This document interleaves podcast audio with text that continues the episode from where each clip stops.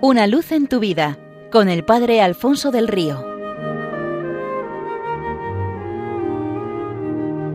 Un cordial saludo para todos los oyentes de Radio María desde el Seminario Diocesano de Getafe.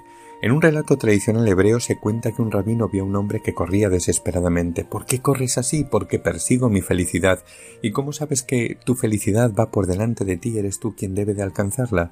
¿Y si estuviera a tu espalda y solamente tuvieras que pararte para encontrarla?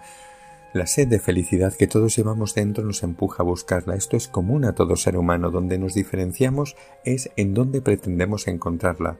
Podemos buscarla desesperadamente en el mundo y lo que éste nos puede ofrecer con el resultado de no encontrar nada hecho a la medida de nuestro corazón, o podemos parar por un momento y estar atentos para descubrir cómo es ella la que nos viene al encuentro, porque no es una cosa sino una persona, y se nos ofrece para callar nuestra hambre y nuestra sed.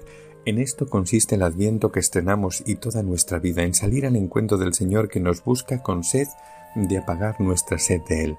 En cierta ocasión una joven estaba ingresada en un hospital por una enfermedad grave.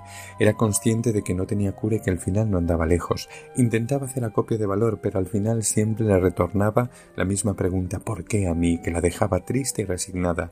Sucedió que un día fue a visitarlo un compañero de clase. El muchacho entró vacilante, la miró lleno de apuro y descubrió en su rostro una extraña expresión de felicidad.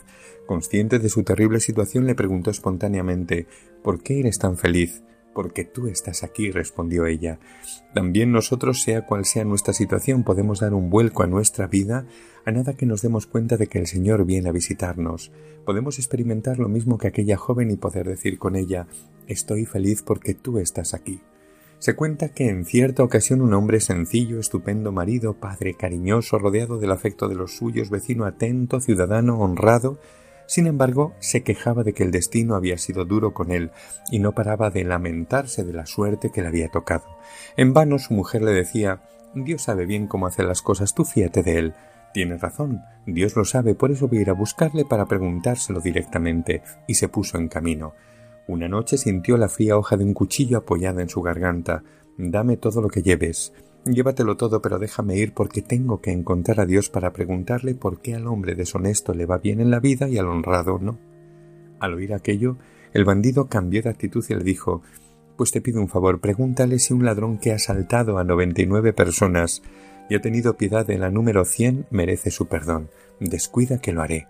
Días después fue arrollado por un poderoso caballo que lo sacó del camino y lo dejó tirado lleno de polvo. El jinete, un caballero ricamente vestido, le recriminó ¿Dónde vas por medio del camino sin mirar si pasa algún jinete?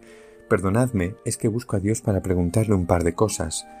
Oyendo aquello, el potentado cambió su tono y con voz más humilde le dijo Cuando le encuentres, háblale de mí y pregúntale si un hombre rico, pero piadoso y que intenta ser bueno, podrá salvarse. Nuestro hombre le prometió hacerlo y siguió su camino. De repente una figura extraña le salió al encuentro. Se trataba de un hombre sin edad definida, pobre, miserablemente vestido. Quédate un rato conmigo y descansa. Nuestro hombre se sintió envuelto en la bondad que irradiaba el recién llegado y se paró. Yo soy aquel que buscas, le dijo sonriendo. Fíjate en mí, lo he creado todo y sin embargo, como ves, no poseo nada, de manera que tú eres bastante más rico que yo. Nuestro hombre se echó rostro a tierra y abrió su corazón exponiéndole todas sus dudas y porqués. Dios lo levantó y abrazándole le dijo A ti te he dado otro tipo de riqueza, te he dado un corazón grande, algo que el hombre deshonesto, aunque parezca que le va bien en la vida, no tiene y desconoce su existencia. Ese es el que te hace indignarte ante las injusticias del mundo. Te he evitado el lastre de la riqueza que endurece el corazón y ciega al hombre, y te he dado la valentía de buscarme y la oportunidad de encontrarme, y ahora te voy a dar otra riqueza, la última y más rara, la felicidad de aceptar la vida que uno tiene, regresa a casa y vive en paz y sé feliz. Y dile de paso al rico que el paraíso no se compra con el oro, sino con las buenas obras, y al ladrón que le he perdonado por haber escogido el camino bueno.